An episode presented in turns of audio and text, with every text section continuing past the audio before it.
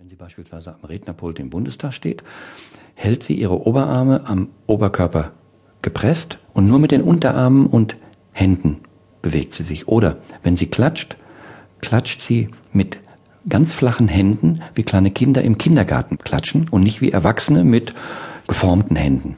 Angela Merkels Körpersprache kennt man aus dem Fernsehen. Oft strahlt ihr Gesicht. Manchmal schaut sie ernst oder streng. Doch in ihren Bewegungen wirkt sie immer etwas ungelenk, auch wenn sie geht. Einer Journalistin vertraute sie einmal an, dass sie bis zum dritten Lebensjahr ständig im Laufstall gewesen ist.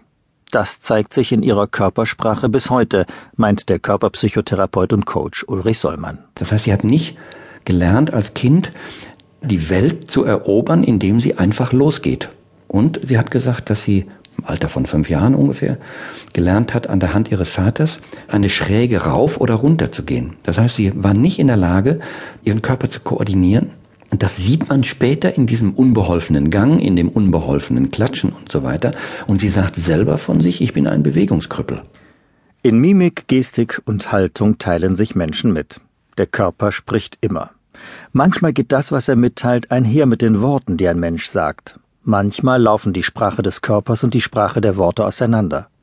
Und manchmal trägt ein Mensch auch seinen Körper als Maske vor sich her. Aber das Bild, das sich andere von ihm machen, entsteht nie ohne die Wahrnehmung seiner Körpersprache. Für die Party heute hat Michael sich etwas vorgenommen. Die schöne, kühle Jutta will er für sich erwärmen. Er ist zwar schon Ende 40, aber er sieht nicht schlecht aus. Instinktiv weiß er, was er zu tun hat, als er sie sieht.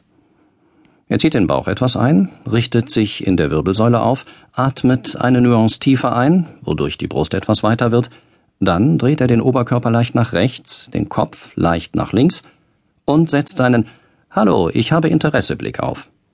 Dazu spannt er die Muskeln rund um die Augen minimal an und stellt das Auge auf scharf. Hallo, Jutta, sagt er, als er in ihrer Nähe ist. Jutta antwortet flüchtig. Hallo, Michael. Doch während sie zu einem Grüppchen hinten am Buffet geht, streicht sie mit den geöffneten Fingern ihrer rechten Hand von unten durch ihr Haar, und Michael weiß, es fängt gut an. Schließlich kommt sie zurück. Sie bewegt sich verhalten, aber sie schaut ihn an. Michael denkt nicht darüber nach. Im Bauch ist er sich jedoch sicher, sie signalisiert ihm, ich habe Interesse. Aber jetzt tu du etwas. Körpersprache ist in den letzten Jahren etwas Hochattraktives geworden. Also Menschen wollen wissen über ihre Körpersprache. Sie wollen mehr über die Körpersprache des anderen lernen. Sie wollen ein Training machen, um ihre Körpersprache zu verbessern. Sie wollen mehr teilhaben dadurch an der vermuteten Attraktivität, die man bei dem anderen sieht oder eben auch selber meint auszustrahlen, wenn man sich jetzt so und so bewegen würde. Der Körper wird eingesetzt, zurechtgemacht, zur Schau gestellt. Aber das, meint Sollmann, ist nur die Hülle der Körpersprache wie ein Kleid, das man anzieht. Doch in diesem Kleid steckt ein Mensch, der ständig und durchweg unbewusst mit seinem Körper kommuniziert. Diese Kommunikation beginnt, wenn man auf die Welt kommt. Babys schreien und strampeln und teilen auf diese Weise mit, was in ihnen vorgeht und was sie sich wünschen. Erwachsene antworten darauf, indem sie mit dem Kind sprechen, es wiegen, streicheln, zum Juchzen bringen oder beruhigen.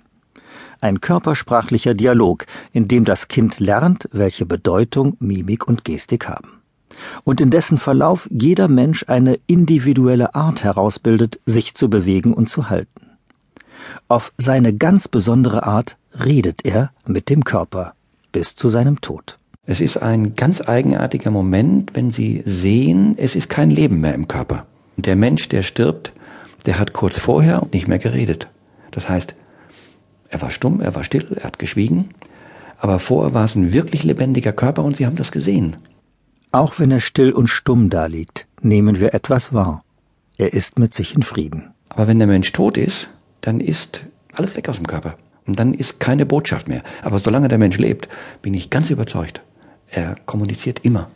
Mit Gesten teilen wir Absichten mit, wir deuten Dinge an, die wir mit Worten nicht sagen, wie in unserem Beispiel Michael und Jutta auf der Party. In diesem Fall könnte es jedoch auch sein, dass Michael eine Absicht zu erkennen glaubte, die Jutta gar nicht hatte, wie es manchmal der Fall ist, wenn Erotik ins Spiel kommt. Ziemlich treffsicher erkennen wir dagegen, ob der andere traurig, erfreut oder verärgert ist.